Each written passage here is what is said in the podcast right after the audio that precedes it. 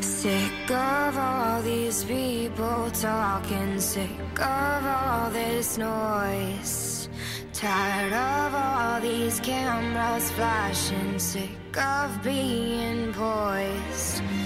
Now my neck is open wide, begging for a fist around Señoras y señores, bienvenidos al episodio número 98 de otro podcast bursátil. Ya casi, sí, ya, ya casi llegamos al 100, ya, no, ya casi. Eh, y hoy vamos a tener un episodio súper especial. Nuevamente tenemos un invitado de lujo eh, que lo vamos a, prese- a presentar enseguida. Don Llano, muy buenas tardes, ¿cómo estamos? Buenas tardes a todos. eh, estoy súper, súper emocionado de estar en otro episodio de otro podcast bursátil y hoy sí queda con bases sólidas este episodio. Sí, bastante sólidas. Don Oscar Cadena, muy buenas tardes, ¿cómo estamos? Don Henry, muy buenas tardes, muy bien todo, hermano, muy bien todo, contento de, de grabar este episodio especial. Vamos a ver cómo nos, cómo nos sale. Bueno, muy bien. Y vamos a presentar a, no- a nuestro invitadísimo de lujo. Eh, nos acompaña el día de hoy Felipe Aristizábal. Él es el vicepresidente financiero de Semargos. Eh, vamos a hacerle bastantes preguntas eh, de la empresa porque pues, eh, es una empresa que, que seguimos mucho. De hecho, pues, eh, Joan eh, no nos puede acompañar en este episodio, pero Joan es una persona que le cree durísimo a Semargos. Así que bueno, creo que tenemos mucho material para preguntarle. Felipe, eh, muchas gracias por aceptar nuestra invitación y bienvenido a otro podcast bursátil. Henry, Janus, Oscar, muchísimas gracias por la invitación. Un gusto estar aquí con ustedes un gusto pues, aprovechar este espacio para hablar de, de la compañía, de, de los resultados que, que, que hoy revelamos al mercado, pues que fueron tan positivos y de las perspectivas que tenemos para los próximos años. Bueno, muy bien. Antes de meternos en materia con el tema de resultados, eh, yo sí quiero que nos cuentes un poquito de tu perspectiva a futuro, pues con, con Don este Henry. cambio. Señor, Don Henry, el, dis- el disclaimer, antes de cualquier cosa. sí, señor, tiene toda la razón. Bueno, eh, antes de, de iniciar con las preguntas, eh, tenemos que hacer nuestro eh, bien consabido y nunca bien ponderado disclaimer. Eh, los contenidos que tenemos en este podcast en ningún momento son contenidos ni son recomendaciones de inversión, mucho menos recomendaciones. Eh, Ay, ni ustedes- siquiera esto es un podcast. Ya. y si ustedes invierten con lo que escuchan en un podcast es porque no tienen ni idea qué están haciendo en este mundo de la bolsa. Bueno, ahora sí, eh, don Felipe, eh, an- antes de iniciar con el tema de los resultados, que, que, pues a mí particularmente me pareció muy buenos, eh, una, un- un- una perspectiva eh, tuya, pues como funcionario de una, de una empresa privada, eh, de lo que está pasando con el país, eh, qué opinas eh, de la confianza que tiene el nuevo gobierno con los inversionistas, con la empresa privada, qué, qué expectativas tienes eh, con estos próximos tres años y medio largos que nos quedan todavía de este gobierno. Mm, yo diría pues que, que, estamos pues ante, ante un gobierno de, de, de- transición, un gobierno que tiene una visión social eh, muy ambiciosa eh, y yo creo que en ese sentido pues es una, es una visión que, que, que es legítima. Eh, sin embargo, y de pronto de manera desafortunada, eh, pues en el marco precisamente de la implementación pues de, de, de, de- esa, de esa visión tan ambiciosa, ha habido contradicciones y mensajes encontrados eh, que eventualmente, digamos que podrían afectar como el buen desarrollo de la actividad económica en el país eh, y que a la larga, pues digamos que termina impactando la capacidad de este o de siguientes gobiernos precisamente de seguir adelantando eh, ese tipo pues de agendas sociales eh, tan ambiciosas. Mm, Yo personalmente creo que, que en Colombia pues existe eh, una brecha y una deuda social gigantesca y, soy el primero en, en darle la bienvenida a, a iniciativas que, que busquen precisamente cerrar eh, esa brecha, esa deuda histórica. Sin embargo, creo que, que hay formas de hacerlo mejores que otras. Listo, dale. ¿Quién sigue con pregunta, chachos? Bueno, Felipe, eh, ya entrando en materia de temas de los resultados, yo sí, es, pues estuve dándoles una revisada y sí veo, veo temas positivos, veo temas que, que muestran una dinámica que en medio de la coyuntura eh, se puede considerar eh, positiva. Hay dos cosas que a mí me, me, preocupan eh, de, cara, de cara al accionista al minoritario. La primera es cuando nosotros vemos el panorama hacia el futuro, identificamos dos riesgos latentes, un riesgo fuerte de inflación y el otro, el otro riesgo es tasa cambiaria. La inflación golpeando una parte de la deuda eh, de las compañías, la deuda que se toma indexada, y eh, la, eh, el dólar, pues obviamente implica pues un tema de, de complejidad a la hora de tener condiciones operacionales viables y pues eso hace que, que las compañías quisieran buscar incrementar sus ingresos en dólares y mirar qué hacer con la deuda, pues para no transferirle todo el costo de servicio el costo de aumento de tasa a los clientes. Entonces, pensando en el futuro, esa sería mi primera pregunta. ¿Cuáles son las acciones que tiene consideradas Cementos Argos para, para mitigar la inflación, seguir siendo competitivos y sobre todo para disminuir el impacto en el servicio de deuda? Esa es el primer, la primera pregunta. Y la segunda eh, tiene que ver con algo que a mí me causa mucha curiosidad. Eh, hice un ejercicio y vuelvo y jugar desde el punto de vista del minoritario. Hay mucha gente que tomó la decisión de invertir en acciones preferenciales eh, porque ven una oportunidad o una tasa de descuento respecto a la emisión de la o el costo de la, de la ordinaria tomé como referencia la última emisión que ustedes hicieron en el 2013 de, de acciones preferenciales, más o menos 7.700 pesos, y veía que en esa época el patrimonio reportado era de 5.67 billones de pesos. Cuando veo el resultado, eh, el último resultado, eh, estamos hablando de un patrimonio reportado de 11.34 billones. Si estuviéramos compitiendo contra la inflación, la inflación llevaría ese patrimonio original del 2013 a 7.9 billones. Es decir, la empresa ha hecho un trabajo interesante a la hora de incrementar ese patrimonio. ¿Por qué? Porque pues está batiendo la inflación por una cantidad importante. Sin embargo, no se logra que eso se refleje en la acción. ¿Sí? Tenemos una acción que fue emitida a 7.700 repito, la preferencial en el 2013 y hoy está del orden de los 2.300. Cuando hablamos ya de la acción como tal, estamos hablando de situaciones en las que eh, pues tenemos una desvalorización del 39%, perdón, del 70%, en un escenario en el que el Colcap en el mismo periodo de tiempo solo se ha desvalorizado eh, un 29%. Si lo comparamos, eh, ya digámoslo de, otra manera, contra lo que debería estar con inflación indexada, de esa acción debería estar solo para conservar el poder adquisitivo en 10.794. Hoy la tenemos en 2.141 eh, cotizando. Si decimos, no, es que se han pagado buenos dividendos a lo largo de su vida, en total se han pagado 2.048 pesos en dividendos. Ni siquiera sumándolo, eh, llegamos a recuperar la pérdida de inflación. Y ahí uno dice, oye, si la empresa está haciendo un buen trabajo, está generando patrimonio, ¿qué ha fallado para que eso no lo refleje el mercado? Y más aún, ni siquiera estamos hablando de que no lo refleje el mercado, es que está cayendo tres veces más de lo que cae el mercado entero, el Colcap.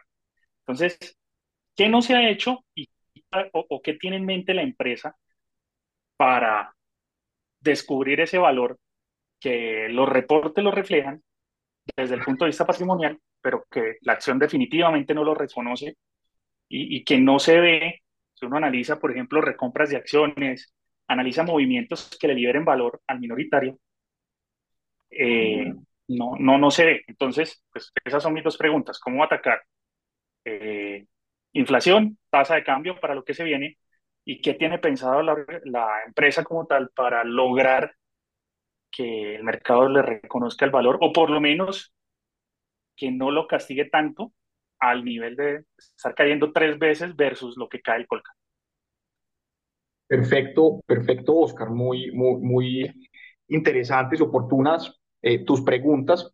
Empiezo por la primera, eh, pues acerca de, de, las inquietudes pues de la, de la forma como nos estamos enfrentando pues a los retos inflacionarios eh, y de tipo cambiario.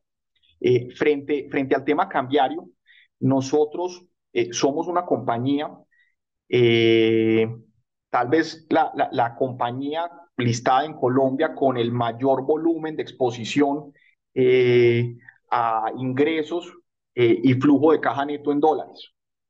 Eh, el 75% de nuestros ingresos y nuestra, y de nuestra rentabilidad están denominados en dólares o en monedas altamente correlacionadas con el dólar.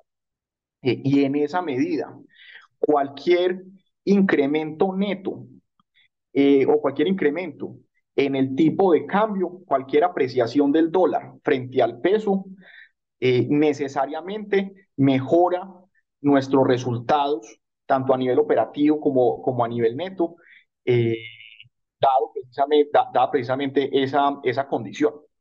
Eh, nosotros, pues tenemos toda la operación de Estados Unidos y toda la operación de Centroamérica y Caribe, denominada en dólares nuevamente o en, o en monedas con alta exposición al dólar, por ejemplo, en el caso del euro tenemos algunas operaciones que están denominadas en euros, eh, tenemos todos los ingresos denominados en euros, todos los costos, perdón, en, dólares o en euros en algunos casos, todos los costos también denominados en esa misma moneda, algunos gastos administrativos denominados en pesos, eh, y en el neto eh, tenemos una exposición a nivel operativo larga, cercana a los 430 millones de dólares anuales.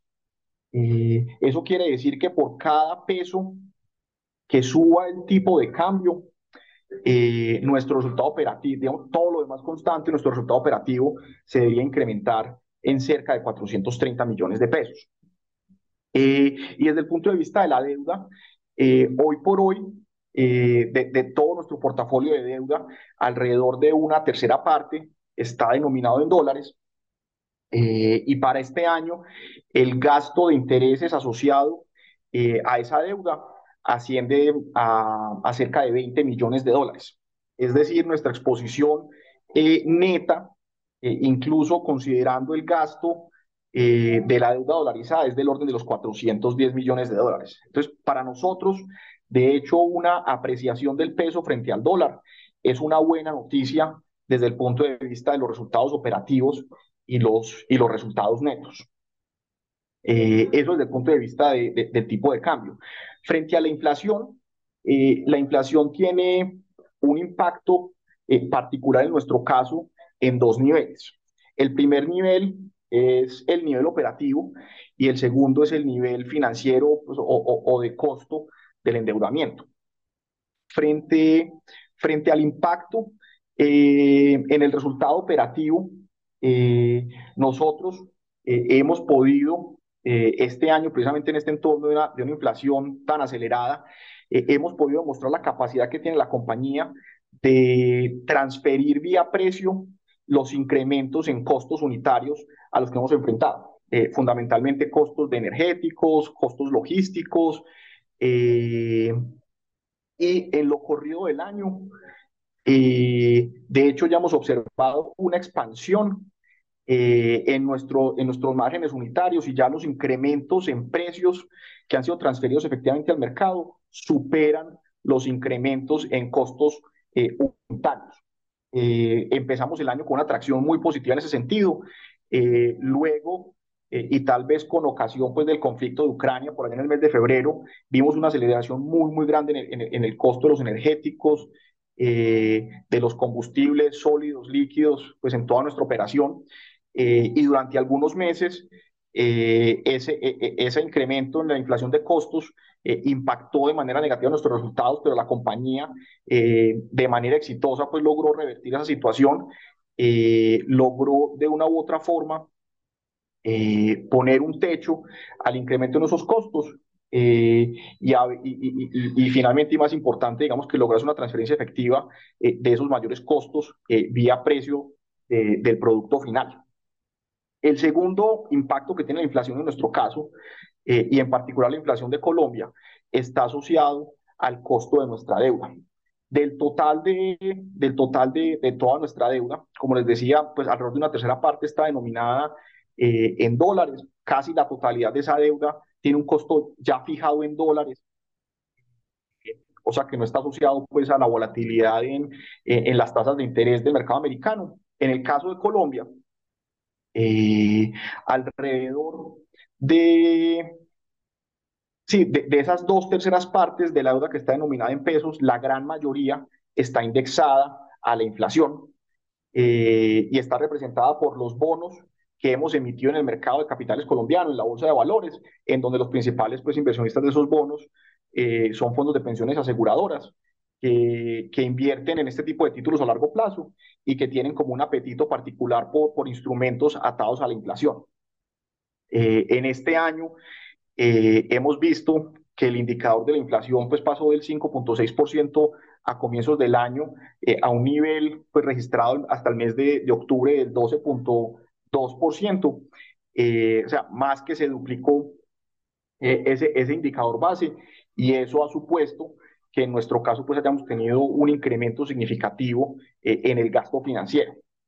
esa aceleración se, se, empezó a pronunciar a partir del mes de junio, julio, y precisamente digamos que en ese momento nosotros empezamos a, a, estructurar y ejecutar algunas operaciones de coberturas con derivados eh, en donde logramos anclar el, el, el, costo del IPC eh, por más o menos por los próximos dos años eh, en niveles cercanos al 7,5-8%, lo que nos permite, que, comparado pues con el nivel actual de la inflación del 12, del 12.2%, pues estamos teniendo, estamos empezando a capturar pues como, como un beneficio significativo de esas operaciones. Asimismo, hemos hecho readquisiciones eh, de bonos eh, a descuentos significativos, lo que nos permite también pues, registrar o, tener pues, un, ingreso extraordinario eh, por esa gestión. Y hemos venido haciendo refinanciaciones con bancos locales e internacionales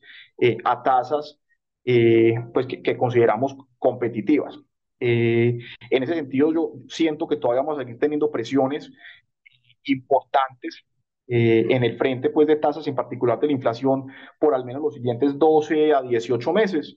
Eso va a llevar a que nuestro gasto financiero, eh, incluso a pesar de estas iniciativas, digamos que esté un poco por encima de los promedios históricos, eh, pero, pero luego, digamos que de, de, la implementación de estas medidas y de lo que sea la normalización de, de las tasas, esperamos pues que, que, que el gasto financiero eh, converja nuevamente pues como, como a niveles observados eh, en el pasado, más aún cuando pues en los próximos años estamos esperando una disminución absoluta y relativa de, del apalancamiento.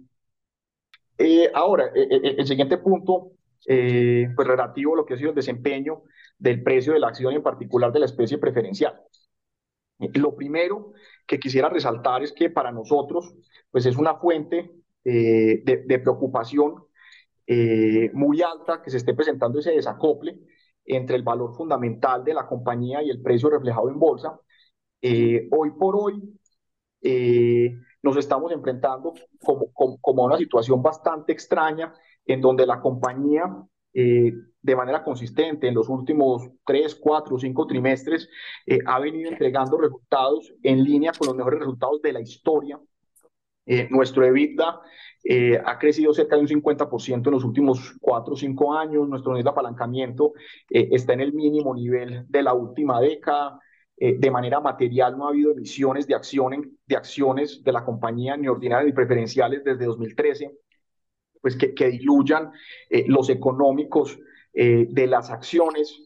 entonces, de una u otra forma estamos, desde el punto de vista operativo y negocio, en el mejor momento en los cerca de 90 años de historia de la compañía pero simultáneamente eh, la acción se está negociando eh, casi que en el peor nivel de su historia. Cuando lo vemos en términos de, de, múltiplos eh, de valor compañía contra el EBITDA o, o u otro tipo de múltiplos, Eh, hoy por hoy nos estamos negociando tal vez en el, en el nivel más bajo en toda la historia eh, pública de, de, esta compañía y esa, y, y esa contradicción eh, pues nos, nos llama muchísimo la atención, nos frustra muchísimo y sin duda digamos que estamos trabajando de manera pues muy comprometida para, para cerrar esa brecha. Entonces, lo primero es resaltar que efectivamente esa, esa situación de, de la subvaloración de la acción coincide con, con el mejor momento desde el punto de vista económico eh, de la compañía, tanto desde el punto de vista absoluto como comunitario eh, o por acción. Eh, entonces, sí, es, es una realidad bastante frustrante, pero que tenemos que, tenemos que reconocer eh, y estamos trabajando pues en, en muchísimas medidas para, para tratar de reversar esa situación y cerrar completamente la brecha que existe entre el valor que el mercado reconoce por la acción y el valor fundamental de, de la compañía.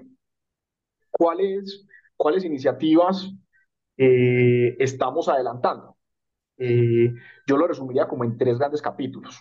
el, primero, el primero de esos capítulos es un compromiso súper fuerte con mantener eh, este nivel de desempeño operativo eh, que hemos venido consolidando en los últimos años, eh, maximizar el nivel de rentabilidad de los activos de la compañía, capturar la totalidad de oportunidades comerciales derivadas de la integración de, de nuestra red y aprovechar, digamos, que estas condiciones o este viento de cola tan fuerte que estamos viendo en los mercados donde estamos operando para, para tratar de capturar el máximo o la mayor rentabilidad eh, por tonelada despachada en cada una de nuestras operaciones.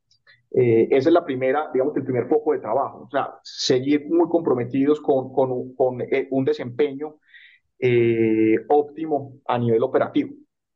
La segunda iniciativa, que nosotros consideramos que es muy importante y muy profunda, es la del listamiento de nuestra operación de Estados Unidos en la Bolsa de Nueva York. Hoy por hoy Estados Unidos eh, representa eh, alrededor del 55% de, los resultados de esta compañía y en los próximos años eh, incluso ese valor vaya a ser superior y con, esta, con, este nivel de, de apreciación del dólar frente al peso, pues cada vez la operación de Estados Unidos y la operación y, y, y, esta operación pues tiende a tener un peso mayor en, en, en el valor de la compañía. Eh, entonces, precisamente este listamiento eh, lo que nos va a permitir es, pues primero, eh, poder levantar recursos para seguir soportando el crecimiento de, de esta regional y segundo, poder contar con un referente de valor mucho más objetivo de, de, de, esta operación. muchos de nuestros pares más cercanos pues más que ser compañías latinoamericanas, son efectivamente compañías de materiales de construcción eh, americanas. Eh, y esperamos que con este listamiento, pues en un mercado mucho más eficiente, más líquido, con comparables mucho más directos, eh, pues ayuda a reflejar muchísimo mejor el valor de, de, de, de, la operación de Estados Unidos dentro del portafolio y a su vez, digamos que eso sea una palanca para, para que aquí en Colombia también sea un proceso de liberación de valor eh, y, y, de cierre la brecha entre el, entre el precio de mercado y el valor fundamental. Mm, preguntabas, Oscar, ¿qué ha fallado? Mm, yo creo que tenemos que ser autocríticos posiblemente. Eh, posiblemente ha habido de nuestro lado eh, una comunicación eh, con el mercado, con los inversionistas, que no sea tan clara, tan potente. precisamente, digamos que a, este tipo de espacios nos parecen muy valiosos precisamente como transmitir este, este mensaje eh, pues a, a, a, muchos públicos.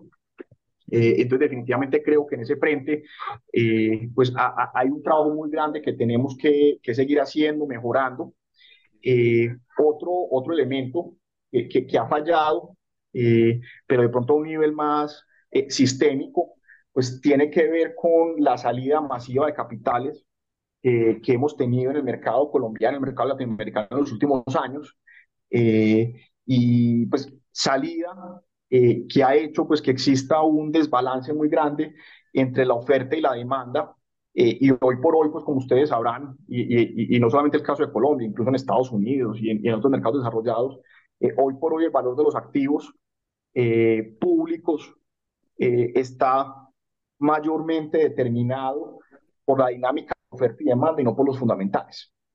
y eso es una situación que nosotros como, como país y como mercado ampliado tenemos que, tenemos que revisar, tenemos que trabajar de manera conjunta emisores, inversionistas, reguladores, operadores de infraestructura para corregir la situación y de pronto pues todo el mercado ha sido muy tímido eh, atacando, aceptando esa realidad, atacándola y tomando medidas para, para corregirlo.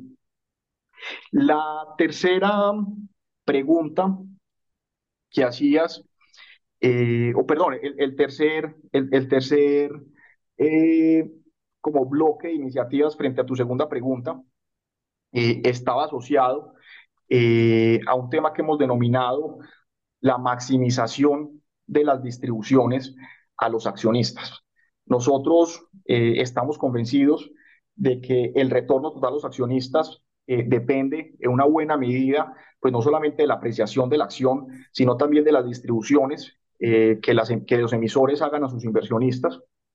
y en el pasado, eh, digamos que hemos estado muy enfocados eh, en hacer distribuciones a través de un único mecanismo, que es el mecanismo de los dividendos.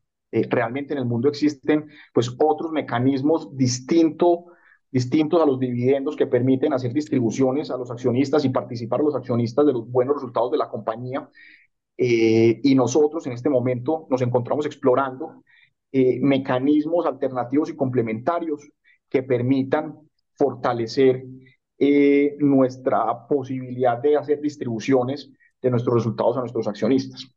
Nosotros, ahí quisiera mencionar un tema y es que nosotros en Cementos Argos tenemos como, como una realidad eh, pues muy, muy específica nuestra y es que nosotros como compañía generamos muchísimo más flujo de caja que utilidad contable. Eh, y en un año eh, determinado, eh, el nivel de flujo de caja comparado contra la utilidad contable puede ser incluso de hasta cinco veces mayor.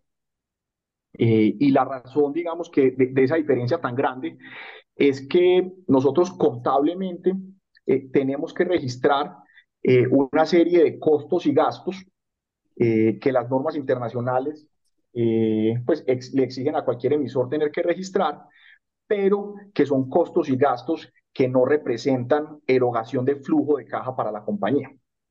Y les doy dos ejemplos muy puntuales. Eh, nosotros, nuestro principal activo eh, son pues efectivamente las plantas de cemento que tenemos distribuidas pues en, en, todas nuestras regionales. cada una de estas plantas para poderse pues construir y operar pues requieren de inversiones de, de, cientos o miles de millones de dólares. Y son plantas que una vez construidas eh, pueden tener vidas útiles de entre 70 y 80 años.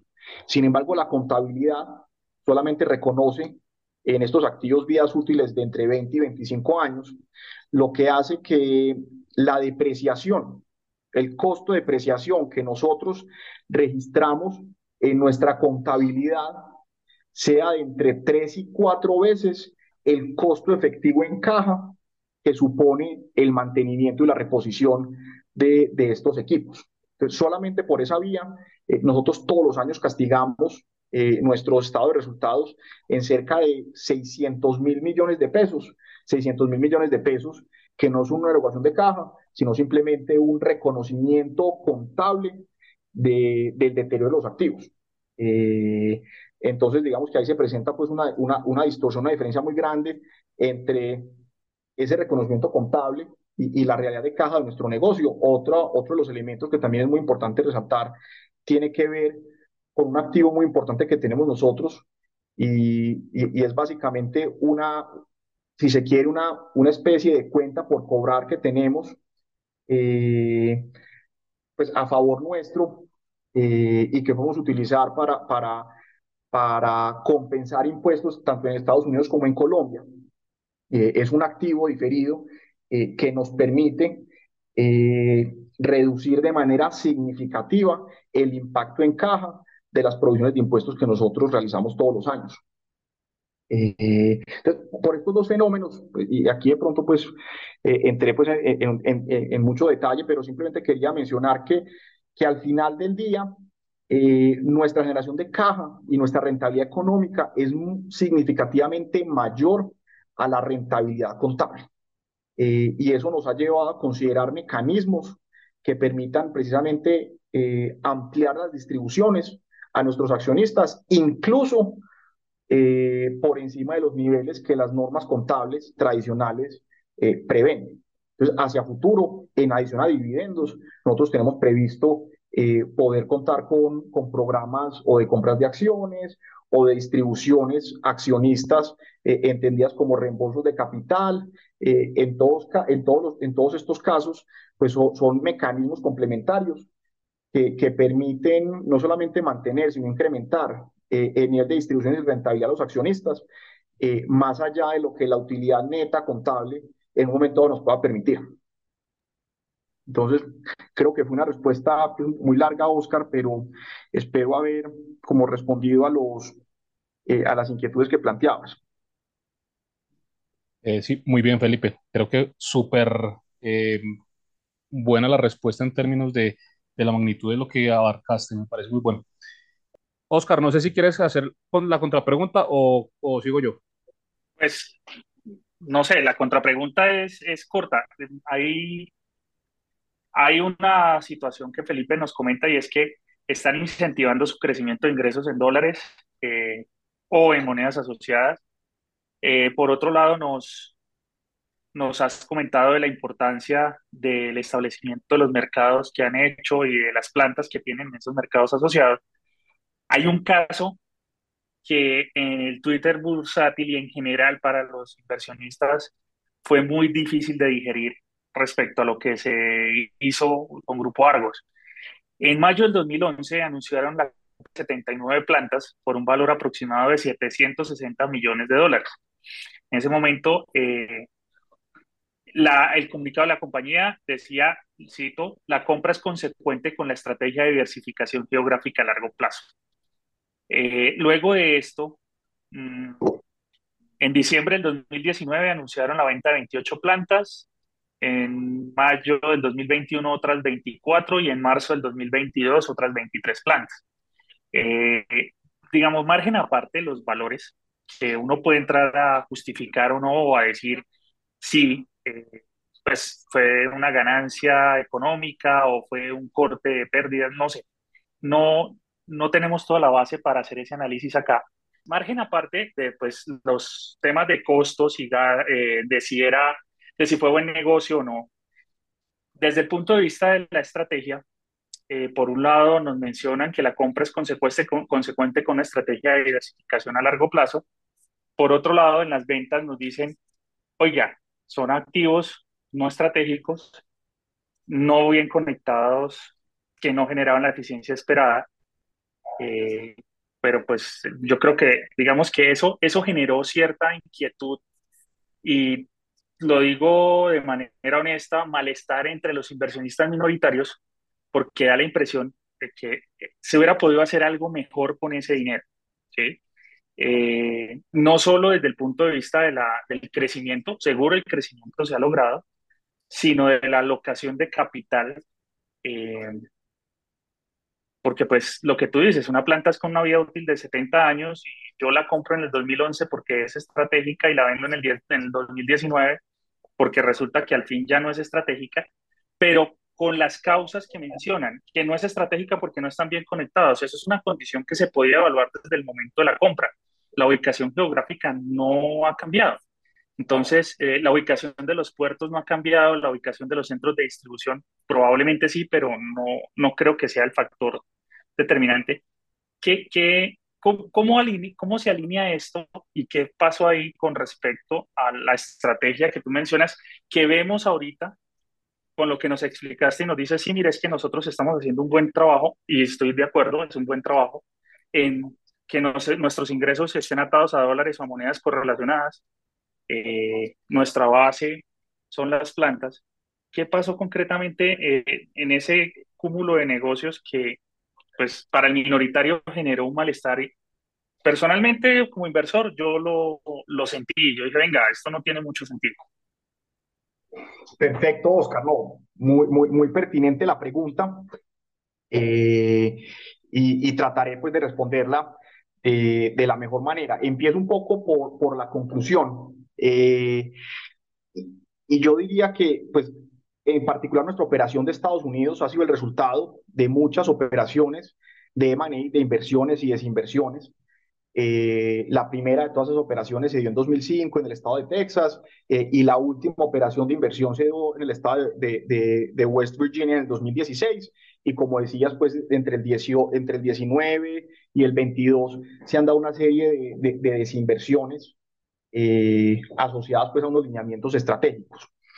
Dentro de todo este proceso de crecimiento en Estados Unidos, tal vez la adquisición de 2011 que fue la adquisición de los activos cementeros de la FARC en Estados Unidos, fue la adquisición más importante de la compañía en los últimos años y la más rentable.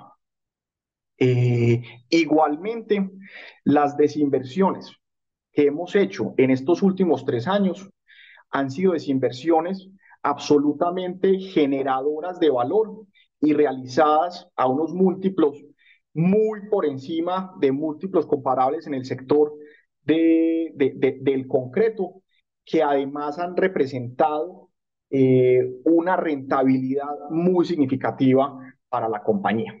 Entonces, empezando un poco por la conclusión y, y, y, por el mensaje que sí quisiera que quedara muy claro, y es que la adquisición de 2011, la adquisición de los activos cementeros en la FARC, es tal vez el punto de quiebre eh, de lo que ha sido la ejecución de la estrategia en Estados Unidos. En el, en el mundo de materiales de construcción eh, existen pues básicamente tres grandes segmentos. Eh, el segmento de los agregados, en donde nosotros no tenemos una presencia relevante en Estados Unidos. Luego está el segmento del cemento. Y finalmente está el negocio del concreto. Esto es una cadena de valor en donde digamos que cada uno de los eslabones pues tiene unas condiciones de riesgo y retorno eh, muy particulares. Eh, y en el caso particular de esta adquisición de 2011, el grueso de esa adquisición fue una adquisición de activos cementeros, de plantas de cemento. Eh, las plantas de cemento son, si se quiere, el corazón o el gran core de lo que es una compañía de materiales de construcción, y en particular en Estados Unidos, en donde existe un déficit tan grande de cemento. Entonces, el grueso de la adquisición que hicimos en Estados Unidos fue de activos cementeros, o sea, de grandes plantas cementeras. Eh, las famosas plantas, pues que, que, construirlas o comprarlas, pues vale 700, 800, mil millones de dólares, tienen vidas útiles de 80 años, eh, activos muy rentables. Eh, y precisamente esa adquisición en 2011 fue nuestra incursión en el negocio cementero en Estados Unidos. Hasta ese año, entre 2005 y 2011, nosotros solamente habíamos operado activos de concreto. Eh, un, poco, un poco para las personas pues, que están oyendo el podcast, para, para que tengan pues, un, poco una idea pues, de la diferencia entre estos dos negocios, eh, mientras que una planta cementera pues, tiene en su corazón pues, el, el, el horno en donde la caliza se convierte en clinker eh, a temperaturas cercanas a los 1500 grados centígrados y que requiere inversiones de, pues en muchos casos sí, de 700, 800 millones de dólares. El negocio de concreto es un negocio que tiene una escala eh, muchísimo menor, en donde en lugar de contar con una megaplanta de producción, se cuenta eh, con una base muy amplia y dispersa de, pequeña, de, de, de muy pequeñas plantas de preparación y distribución de cemento, pues en su forma de consumo final, que es el concreto, eh, y, y, y, adicionalmente, digamos que viene acompañado pues de, de, de, de, una infraestructura de distribución, pues que son los, los mixers o los camiones distribuidores de cemento. Eh, entonces, esta adquisición de 2011 fue una adquisición de dos plantas muy importantes de cemento en el sur de Estados Unidos que representaron nuestra incursión en el negocio de cemento.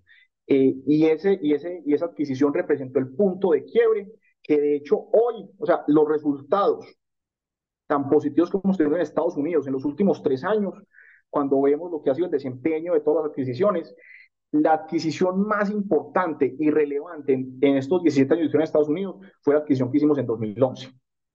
Eh, ahora, cuando uno compra un activo, un activo cementero tan importante, muchas veces los activos vienen acompañados eh, de unos satélites que son unas pequeñas plantas, nuevamente, de preparación y producción de concreto, que son plantas pues que, que, individualmente pueden tener, pues son plantas que tienen, no sé, una extensión de de dos, tres hectáreas, eh, hay un par de silos y, y, y, un, y un, pequeño eh, espacio pues, para la preparación de los materiales y el despacho pues, de, de, los camiones eh, de cemento. y son precisamente estos activos satélite los que se desinvirtieron entre el año 2019 y el año 2022. Entonces, cuando uno compra un activo de esta, de, esta naturaleza, uno normalmente, pues muchas veces compra eh, pues, el activo que es la joya, la corona, eh, en este caso las plantas cementeras, eh, y en algunos casos, pues también compra operaciones y plataformas de, de, concreto muy potentes, pero estas plataformas de concreto, como les digo, a veces son plataformas muy dispersas. y algunas de esas ubicaciones particulares tienden a no estar muy bien conectadas eh, con la red que luego en el tiempo se va conformando. Eh, y básicamente eh, el racional de la desinversión de esos activos está asociado a la desconexión que algunas de esas plantas tienen de la, tienen de la red de producción de cemento que nosotros hemos venido configurando en, desde 2011 hasta, hasta la fecha. Eh, nosotros en los últimos años, también haciendo seguimiento al mercado, eh, hemos venido decantándonos por tener posiciones eh, cada vez mucho más sólidas en grandes áreas metropolitanas y en áreas donde podamos tener la interconexión y el suministro de nuestro propio cemento. Y en esa medida, las desinversiones que hemos hecho en estos últimos tres años corresponden a, a pequeñas operaciones aisladas que o ya están muy alejadas de, nuestra, de, nuestro, de, nuestra base de operación, o digamos que no tienen posibilidades de, ser atendidas eh, de manera muy rentable en la actualidad. Les voy a dar un ejemplo. Nosotros eh, en 2014 hicimos una, otra adquisición también de, una, de un activo cementero muy importante en el norte de la Florida y ese activo venía acompañado de unas pequeñas plantas de, de concreto eh, alrededor de la Florida. En su momento, en, entre 2014 y el año pasado, nosotros tuvimos la capacidad de abastecer algunas de esas plantas al sur de la Florida eh, con el cemento que producíamos nosotros mismos, pero en la medida en que el mercado eh, se fue copando eh, y, em, y, y, empezó a existir un exceso de demanda por el cemento, para nosotros tenía mucho más sentido atender la demanda de cemento en las plantas más cercanas eh, en las plantas de concreto más cercanas a nuestra producción cementera que en las más alejadas. Y fue por esa razón, por ejemplo, que en el mes de marzo de este año desinvertimos algunas plantas en el suroeste de, de la Florida. Eh, coincidencialmente, obviamente eso no fue un criterio, pero, pero, pero, pero sí es una coincidencia, precisamente esas plantas eh, que vendimos, en, que vendimos en, a principios de este año fueron plantas que fueron absolutamente golpeadas y casi que destruidas por, por el huracán Ian hace, hace cerca de un mes. Eh, entonces, eh, el ejercicio de definición de mi huella geográfica es un ejercicio que es dinámico, eh, es un ejercicio que permanentemente está buscando la optimización del portafolio y en algunos casos activos que en condiciones de mercado anteriores tenían sentido, en la medida en que esas condiciones de mercado van migrando, pues tiene mucho más sentido que yo me enfoque y precisamente haga un ejercicio de asignación de mi capital escaso en aquellas plantas que puedo operar de manera más rentable. Entonces, yo diría que un poco para, para, cerrar la respuesta, en, ese proceso de crecimiento y luego desinversión de, de, algunos activos que recientemente pues, se han, se, han, desconectado de la red, no necesariamente es una contradicción, sino que es una respuesta a las condiciones cambiantes del mercado. Eh, y activos que en su momento fueron mucho más rentables y que por condiciones de mercado hoy no son tan rentables como otros, precisamente en nuestro ejercicio de asignación de capital, pues tenemos que renunciar a esas pequeñas operaciones para poder enfocarnos en nuestro core y mejorar y maximizar la rentabilidad de, del negocio. Muy bien, Felipe. Eh, Felipe, ya que estás hablando de, inversiones, eh, y hace poco pues que estamos hablando también de, cómo retornarle eso al accionista, hay una empresa buenísima en Colombia que se llama Semargos, ¿cierto? Que está actualmente cotizando eh, a, a, unos ratios absurdos, por ejemplo, la ordinaria en 0,46 sobre valor en libros, la preferencial a 0,33 sobre valor en libros, es decir, a una tercera parte de lo que está valorizado el patrimonio contablemente. Eh, y el viviendo actual, por ejemplo, en la preferencial, eh, con los precios actuales, es básicamente casi que un 13%, una, o sea, un, porcentaje de viviendo del 13% es bastante, bastante alto. Eh, ¿Por qué eh, el temor, pues si, le puede, si se le puede llamar temor, eh, no solamente pues de Semargo, sino pareciera como de, todo el GI, las preferenciales, sobre todo los que tienen acciones preferenciales, de hacer recompras? ¿Por qué no aprovechar este momento donde eh, la liquidez del mercado es muy baja, donde eh, se puede recoger acciones eh, y, y, y a, pues a, un precio pues supremamente bajo, ¿por qué no tratar de devolverle un poco a los accionistas también vía, vía valorización a través de, de recompras y pues ustedes ganarse también a futuro esos dividendos que estarían eh, entregando con estas utilidades tan, tan grandes y, históricas pues, que están teniendo. ¿Por qué ese, e, e, ese, esa parálisis frente a las recompras? Claro que sí, y, y, la respuesta que les voy a dar es una respuesta desde la visión exclusiva de Cementos Argos, ¿cierto? Por, por el caso, digamos, que las otras compañías, pues no, no, no, no, no me atrevería pues como a dar una respuesta. Eh, yo estoy completamente de acuerdo con, con, el comentario que haces y es que en este momento la mejor inversión que podemos hacer nosotros es, es comprar nuestra propia acción. Eh, si bien el, el valor justo de, de, de, una, de una compañía pues es una variable eh, pues un poco difícil de estimar con precisión absoluta, lo que sí está claro es que el valor justo de Cementos Argos es varios órdenes de magnitud superior al precio actual en bolsa. Eh, hace, en el año 2017, la acción nuestra llegó a, cotizarse a niveles de, de 12.500 pesos, eh, cuando teníamos un EBITDA de 1.4 billones de pesos. Hoy tenemos un EBITDA operativo superior a los 2 billones de pesos y nos estamos negociando eh, a un valor que es menos de la tercera parte de, ese precio. Entonces, yo les diría de manera categórica que en el caso de Cementos Argos no tenemos dudas de que hoy por hoy comprar nuestra acción eh, tiene muchísimo sentido. Suena un poquito paradójico que no lo hayamos hecho hasta el momento, eh, pero hay una razón y nuevamente pues vuelvo como, como a ciertas condiciones como contables o ciertas eh, sí, re restricciones que van más allá, digamos, que lo netamente económico.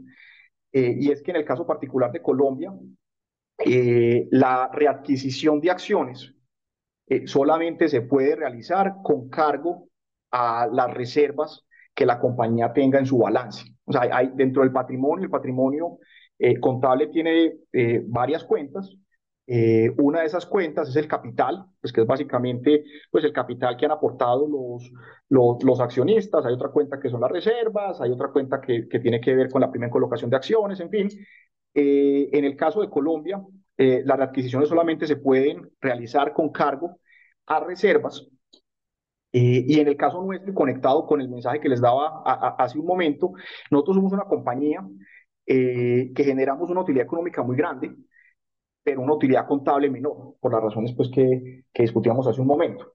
Eh, y en adición a eso, hace algunos años, cuando estábamos precisamente en ese proceso de expansión eh, tan acelerado en Estados Unidos, y para enviarle un mensaje de confianza pues, a, a, a los inversionistas que estaban apoyando ese crecimiento, la compañía cambió la vocación de sus reservas contables y las convirtió en capital.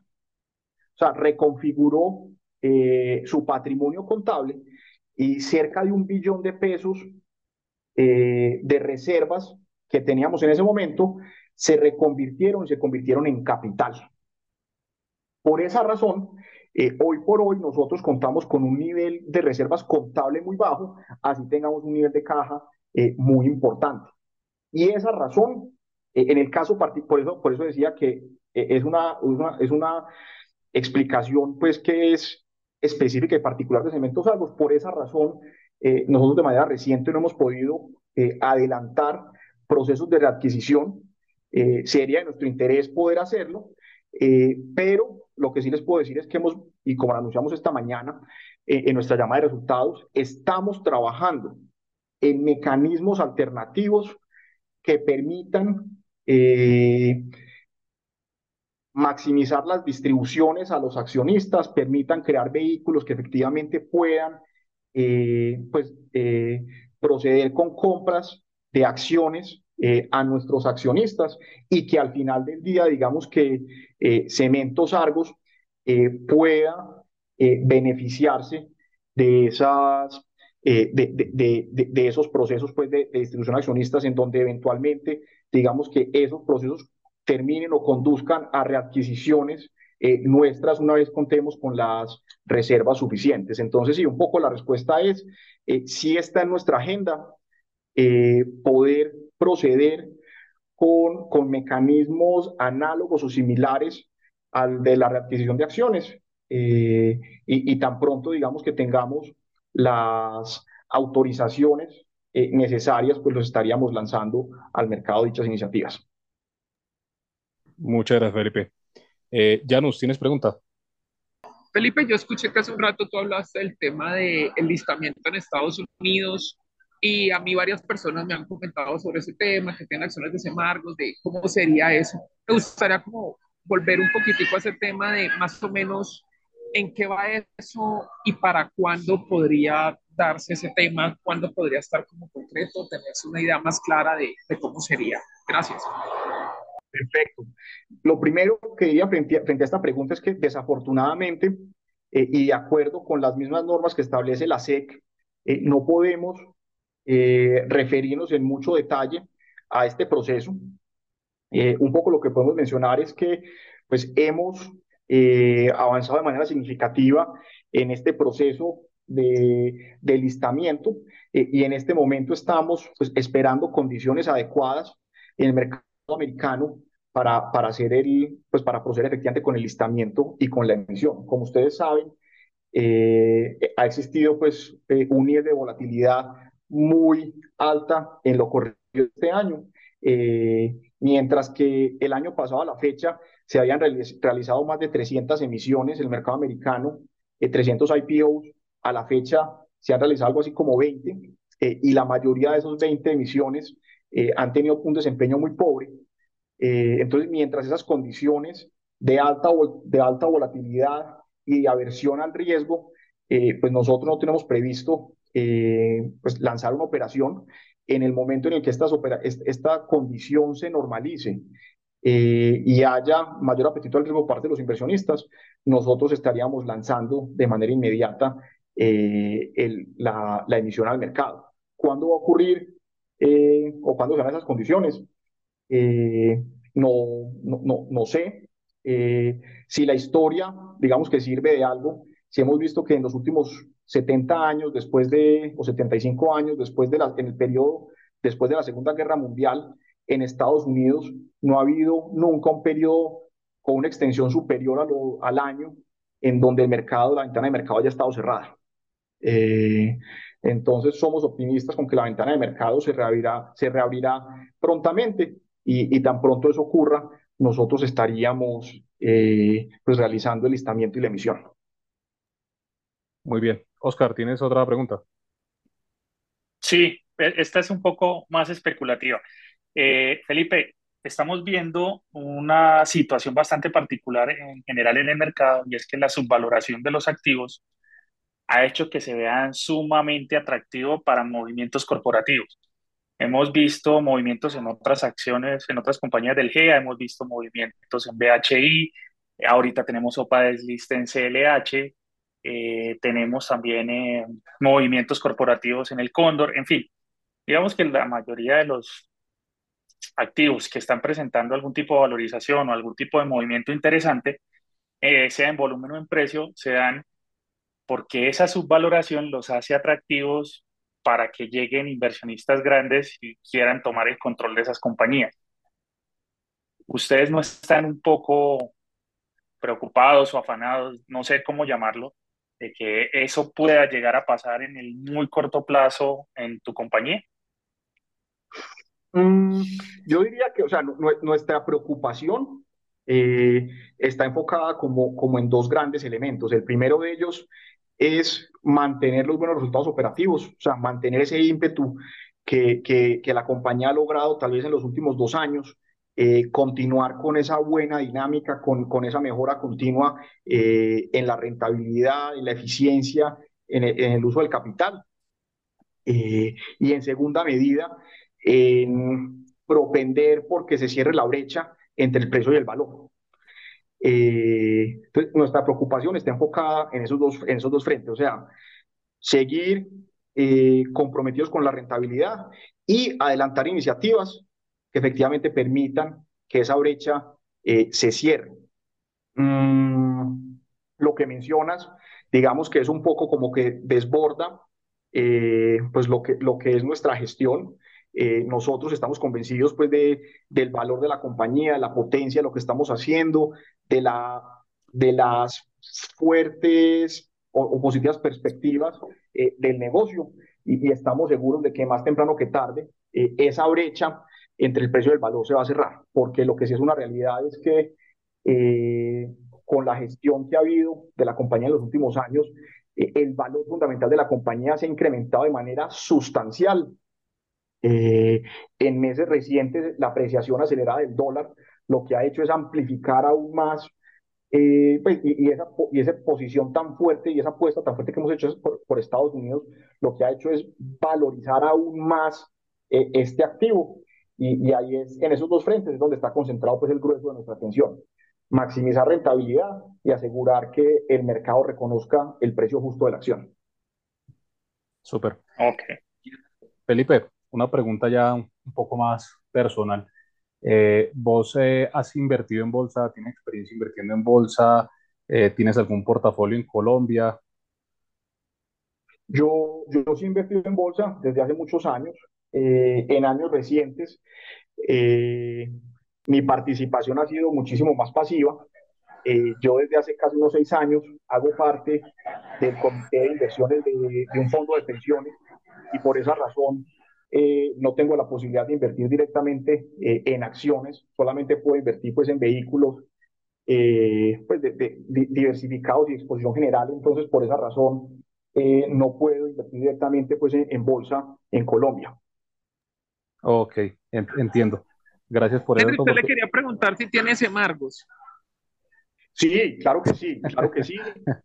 nosotros, una, una porción muy importante de, la compensación que recibimos todos los ejecutivos de la compañía está denominada efectivamente en acciones de la misma compañía. Entonces la respuesta es que sí, efectivamente, o sea, yo tengo eh, pues una parte importante de mis ahorros está representado en acciones de Cementos Argos. Excelente eso porque tiene alineado los intereses de la compañía con los del equipo administrador. No es muy común ver eso acá en Colombia.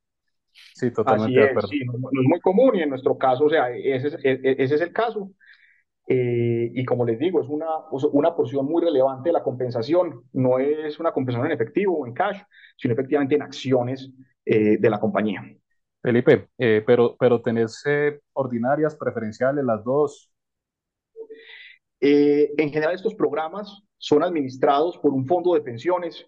el fondo de pensiones es quien define la proporción de acciones ordinarias y preferenciales eh, en las que invierten estos programas pues como institucionales. Entonces tengo ambas especies dentro de mis programas de ahorro, pero la participación o la composición entre ordinarias y preferenciales no es una decisión mía, sino es una decisión delegada precisamente como a un, a un, a un gestor eh, tercero.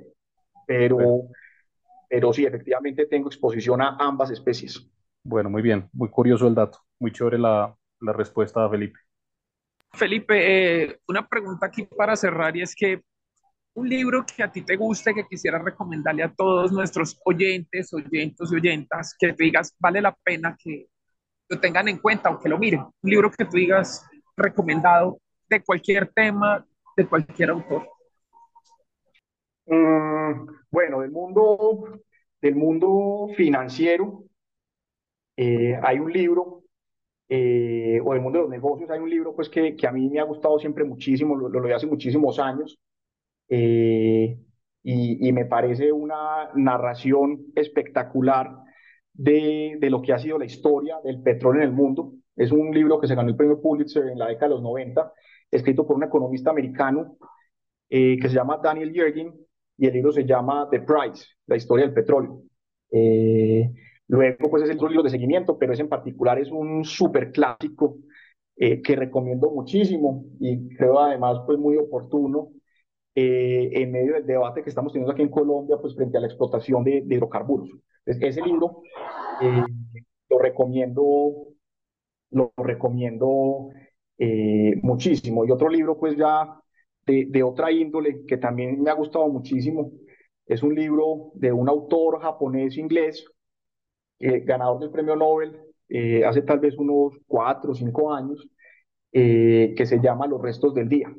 Eh, el autor es Kazuo Ishiguro eh, y habla pues de, es una historia eh, que se desarrolla en, en, Inglaterra después de la Segunda Guerra Mundial y habla de, del mayordomo de una, de, de una casa y habla pues de, entre otras muchas cosas, pues de, de su dedicación a su tarea y su devoción absoluta con, pues, con, con, hacer su trabajo de la mejor manera, de la, de la mejor manera posible. Es un libro que, que, que, que me ha inspirado mucho y me, me, me, ha gustado muchísimo y también se lo recomiendo mucho a todas las personas. Vale, Felipe, muchísimas gracias por tu tiempo, de verdad que fue muy interesante eh, la reunión, muchas gracias por ceder este espacio. De hecho, pues aquí le chiviamos a nuestra audiencia que nos regaló unos minutos de más porque nos alargó un poco la reunión. Eh, y nada, pues muchas gracias por participar. De verdad, muchísimas gracias, Felipe, muy amable. Y Felipe, muy gentil por tus respuestas. Gracias, gracias, por tu tiempo. Y con Felipe Aristizabal y nuestros queridos panelistas de siempre, esto fue otro podcast.